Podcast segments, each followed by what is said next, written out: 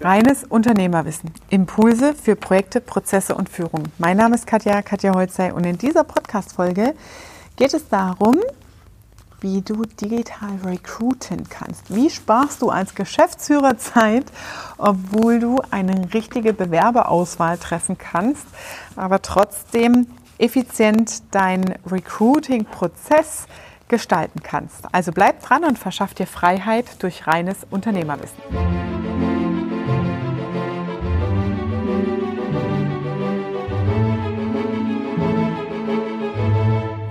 Digitales Recruiting. Was heißt denn digitales Recruiting? Ich gebe dir mal einen Komplettabriss aus einem großen Unternehmen, einem Konzern, der sagt, okay, wir haben unseren Personalprozess digitalisiert und sparen damit 3000 Stellen in Deutschland ein. Was ist damit gemeint? Damit ist gemeint, dass der komplette Personalprozess ab Onboarding, Recruiting, als auch Personalbegleitung, Entwicklung des Mitarbeiters bis zum Exit, Zeugnisausstellung, der Unternehmer verlässt das Unternehmen, ein digitaler Workflow ist. Heißt, in dem Fall über Sprachroboter werden Fragen gestellt, über Videoaufnahmen werden Fragen gestellt und darüber wird bereits im Bewerberprozess extrem selektiert über den digitalen Prozess. Das kann ich insoweit nachvollziehen, dass es halt bei, je nachdem, welche Stelle ausgeschrieben ist, tatsächlich schon einen sehr großen Selektionsprozess gibt, wo du 80 Prozent über so eine Vorauswahl, über eine digitale Vorauswahl komplett eliminieren kannst. Das sind verhaltensbedingte Dinge, ähm, Bekleidungsdinge, Auftreten, Nervositätsgrad, ähm, deutsche Aussprache, je nachdem, ob es international oder im deutschen Kundenkontakt Relevanz hat. Die Art der Formulierungen, all diese Dinge kannst du über so ein digitales Recruiting schon mal komplett ausselektieren, um dann im verbleibenden Prozess halt nur noch die 20 Prozent der Bewerber mitzunehmen, die halt wirklich auch ein ernsthaftes Potenzial haben. Das ist natürlich wichtig für große Firmen und Brands, die einfach durch die Marke einen riesen Zulauf haben am Bewerberprozess. Ja, da ist es halt genau der Punkt. Da gibt es auch den Fachkräftemangel. Wenn man wirklich für die fachliche Eignung und Besetzung der Stelle eine gezielte Qualifikation sucht und jemanden braucht, das heißt, da muss eine Auswahl stattfinden, aber aufgrund der Marke und des Glanzes der Marke, sei es jetzt mal, nennen wir mal ein paar große Beispiele, Swarovski, Porsche, ähm, die Deutsche Bank ist jetzt auch bekannt, aber vielleicht nicht so attraktiv, ähm, Adidas, Puma, Brands, die mit Lifestyle und Spaß vielleicht auch verbunden werden, ähm, die einfach durch die Marke aus einer Kundenperspektive einen großen Zulauf haben, wo viele einfach denken, oh, ich probiere das jetzt mal. Ja. Ähm, dann ist so ein komplett digitaler Recruiting-Prozess auch sinnvoll, wenn du entsprechend viel ausselektieren musst. Ansonsten, also jetzt um das vielleicht noch fortzuführen, wie geht es dann weiter? Der Mitarbeiter kommt, bekommt seinen Arbeits-, seine Stellenbeschreibung, seinen Arbeitsvertrag zugeschickt, bekommt alle Formalitäten, die damit zusammenhängen, zugeschickt. Das sind alles Automationen, die zum Datum, zum Vorlauf, zum Eintrittstag, Sicherheitsunterweisungen und so weiter und so weiter automatisiert stattfinden können. Da brauchst du keinen Personalbetreuer mehr für solche Dinge. Im weiteren Verlauf in der Personalbetreuung hat der Mitarbeiter ja Mitarbeitergespräche mit dem Vorgesetzten, mit dem Chef. Das heißt, da gibt es dann Bewertungen im Halbjahresgespräch, im Jahresendgespräch, in der Zielvereinbarung, die während des Gesprächs geführt wird oder vielleicht auch im Nachgang des Gesprächs durch den Vorgesetzten eingetragen werden im System, gespeichert werden und auch so wieder digital dem Mitarbeiter zur Verfügung gestellt werden können. Im weiteren Verlauf gibt es dann für die Stelle und für das Stellenprofil und je nach Reifegrad auf Basis einer Qualifizierungsmatrix Auswertungen, die dir sagen, du solltest mal diese, jene oder diese Schulung besuchen. Und auch das kann automatisiert und digital stattfinden. Wenn es dann noch mit Blended Learning, E-Learning-Programme gibt, dann sieht man es ja sowieso ja, mit äh, Bonuskapiteln und Tests, die durch, äh, zwischendrin durchgeführt werden können, solchen Online-Trainings, ähm, dann sammelst du das automatisch digital und in einer Datenbank wird es gespeichert. Du bekommst dein Zertifikat in deiner elektronischen Personalakte ausgewiesen und zugeteilt. Und wenn du dann das Unternehmen verlässt, bekommst du dann auf Basis der Auswertungen und der Rück, also der Qualifikation, die das hat der Hund das Kabel. der Lupo hat gerade das äh, Kabel am Schwanz hängen gehabt. Also das heißt, wenn du das Unternehmen verlässt, dann hast du ja deine Stellenpositionen, die du gewechselt hast, deine Stellenprofile, deine Weiterbildung, deine Qualifikation, alles in deiner elektronischen Datenbank gespeichert und bekommst darauf dein Zeugnis und Beurteilung ausgestellt, zugestellt und fertig. Das heißt, das ist jetzt mal in Kürze und Schnellabriss für die Zukunft. Die großen Unternehmen machen es an der Stelle vor, weil wenn du 20.000 Mitarbeiter zu verwalten hast, dann lohnt sich so ein digitaler Aufwand. Sie werden es zuerst einführen und in kleine Organisationen, kleine mittelständische Unternehmen rutscht sowas dann im Nachgang nach, wenn das weiter etabliert ist, wenn der Markt breiter ist, wenn es Wettbewerb gibt, so dass Einzellösungen, die bezahlbar sind für kleine und mittelständische Unternehmen, in den Markt kommen. Das heißt, das ist jetzt mal so eine Perspektive zum Thema digitaler Personalprozess, aber in der Folge geht es um digitales Recruiting. Und wie kannst du das ohne große Software für dich so schlank aufsetzen, dass deine Zeit für Bewerbungsgespräche sinnvoll eingesetzt wird. Mir geht es ja in der Unternehmerfreiheit immer darum, für dich als Geschäftsführer Zeit zu sparen und effizient unterwegs zu sein. Das bedeutet, wenn du mal rechnest, ein Vorstellungsgespräch liegt so bei einer Dauer von 20 mindestens bis 90 Minuten und du suchst eine Position, hast vielleicht zehn Gespräche, dann kannst du selber ausrechnen, wie viele Stunden du damit verbringst, überhaupt ein Bewerbungsgespräch zu führen oder einen passenden Bewerber zu finden. Und das kannst du abkürzen, indem du im Vorfeld ein paar digitale Berührungspunkte einbaust und darüber schon selektierst. Heißt, Schritt 1 wäre an der Stelle, dass du in der Ausschreibung bereits ein, eine digitale Bewerbung anforderst. Das kann sein zum Beispiel ein Bewerbungsvideo.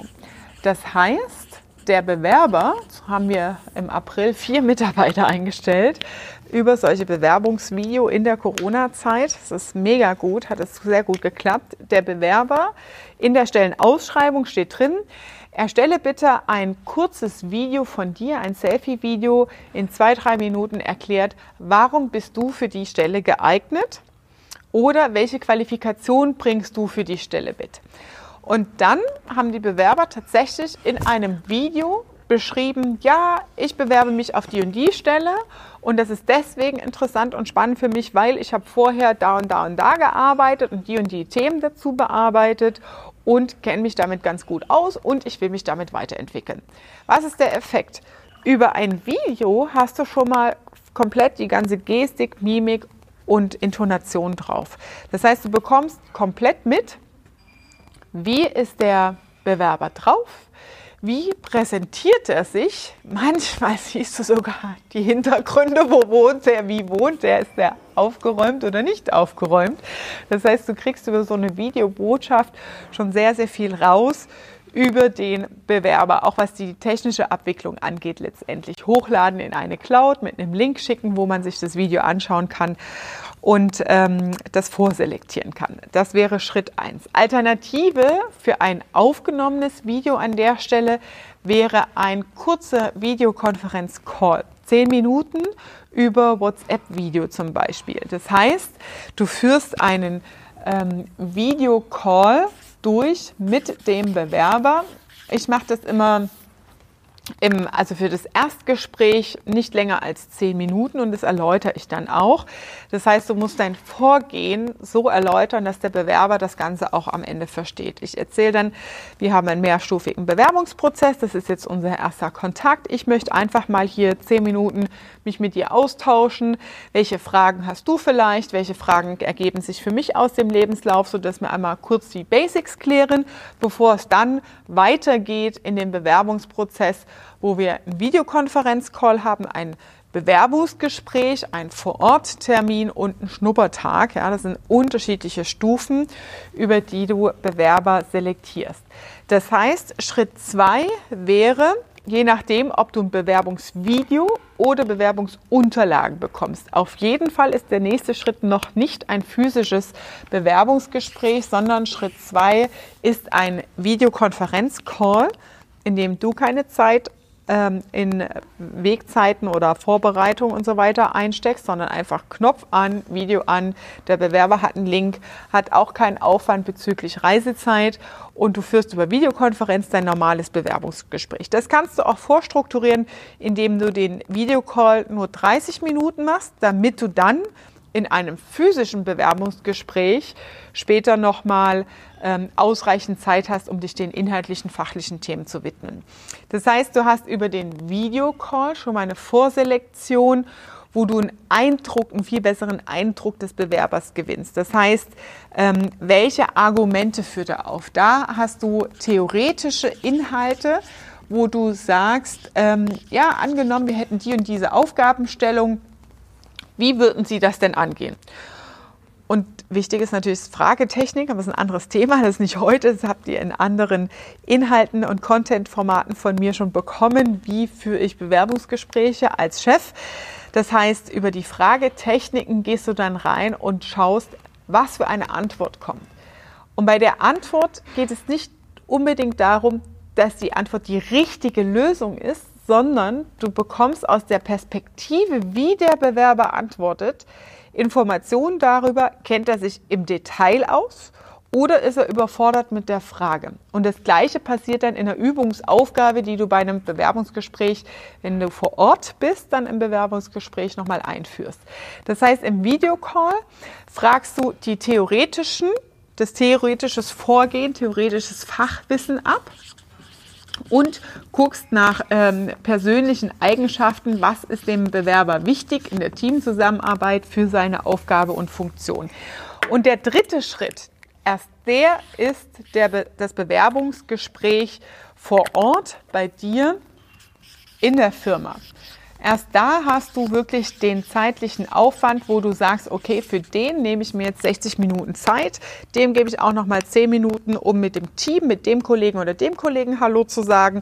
Und in dem Bewerbungsgespräch vor Ort, da fragst du dann praktisch ab, ja, in Form von Übungsaufgaben, wie gut ist dein praktisches Fachwissen? Weil nur wenn jemand erzählt, dass er was kann, heißt es noch lange nicht, dass es auch wirklich kann. Ich habe schon mal ähm, ja, Bewerbercoaching betrieben bei Unternehmen, die halt wirklich aus der Fachexpertenbrille Bewerbungsgespräch nach bestem Wissen und Gewissen geführt haben, aber denen fehlt halt meistens dann die Geschäftsführung und Führungsthematik. Und in dem Beispiel war es tatsächlich so, Anwaltskanzlei, ja, Sie wissen ja, im Insolvenzrechtsverfahren geht es um das und das und das und das und ähm, da müssen Sie so und so vorgehen. Und äh, Diktate, das kennen Sie ja auch, habe ich ja gelesen, eben vor, das wissen Sie auch, wie das geht, so, so und so. Und dann erzählt der Chef eigentlich die ganze Zeit, was die Aufgabe ist und der Bewerber kommt gar nicht zu Wort und nickt einfach nur und sagt, ja, ja, das kann ich. Und in der fachlichen Ausführung ist es dann Pustekuchen, du ärgerst dich hinterher. Also da lohnt es sich auch nochmal in den anderen Videos oder Podcasts auch vorbeizuschauen, wo ich explizit in die Bewerbungsthematik eingehe. Wie führst du einen Bewerbertag, Bewerbungsgespräch inhaltlich? In der Podcast-Folge heute geht es um die Schrittfolge, wie du digitale Anknüpfungspunkte nutzt, um dir Zeit für den reinen Bewerbungsprozess, das heißt das reine physische Bewerbungsgespräch vor Ort zu sparen. Heißt, ähm, auch das Bewerbervideo, das vorselektiert wird, das kannst du auch ins Team delegieren. Die Vorauswahl kann jemand anderes für dich machen. Den Videocall kannst du Leute aus dem Team mit dazu nehmen, um eine andere Vergleichbarkeit zu haben, bevor du in einen Bewerbertag gehst und dort dir die Bewerbungen physisch live und in echt anschaust. Darüber hinaus solltest du alle Texte, die notwendig sind für einen Bewerbungsprozess, als Standard definiert haben bei dir, sodass du sehr schnell im Auswahlprozess Begrüßungsantworten, herzlichen Dank für den Eingang Ihrer Bewerbung, wir bestätigen ihn hiermit und melden uns.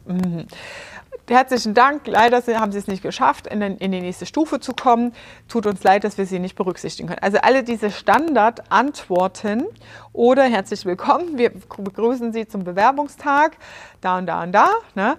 dass diese Dinge einfach fertig Copy-Paste vorformuliert sind, kannst du sogar in Outlook auch als Vorlagen anlegen, dass du gar nichts mehr schreiben musst, sondern einfach nur noch Name reinpackst und so systematisierst du das, dass der Mitarbeiter bei dir im Team, dem du diese Aufgabe mal als Sonderaufgabe gibst, einfach durch diesen Workflow durchkommt und deine Zeit für den Auswahl- und Bewerberprozess gespart wird.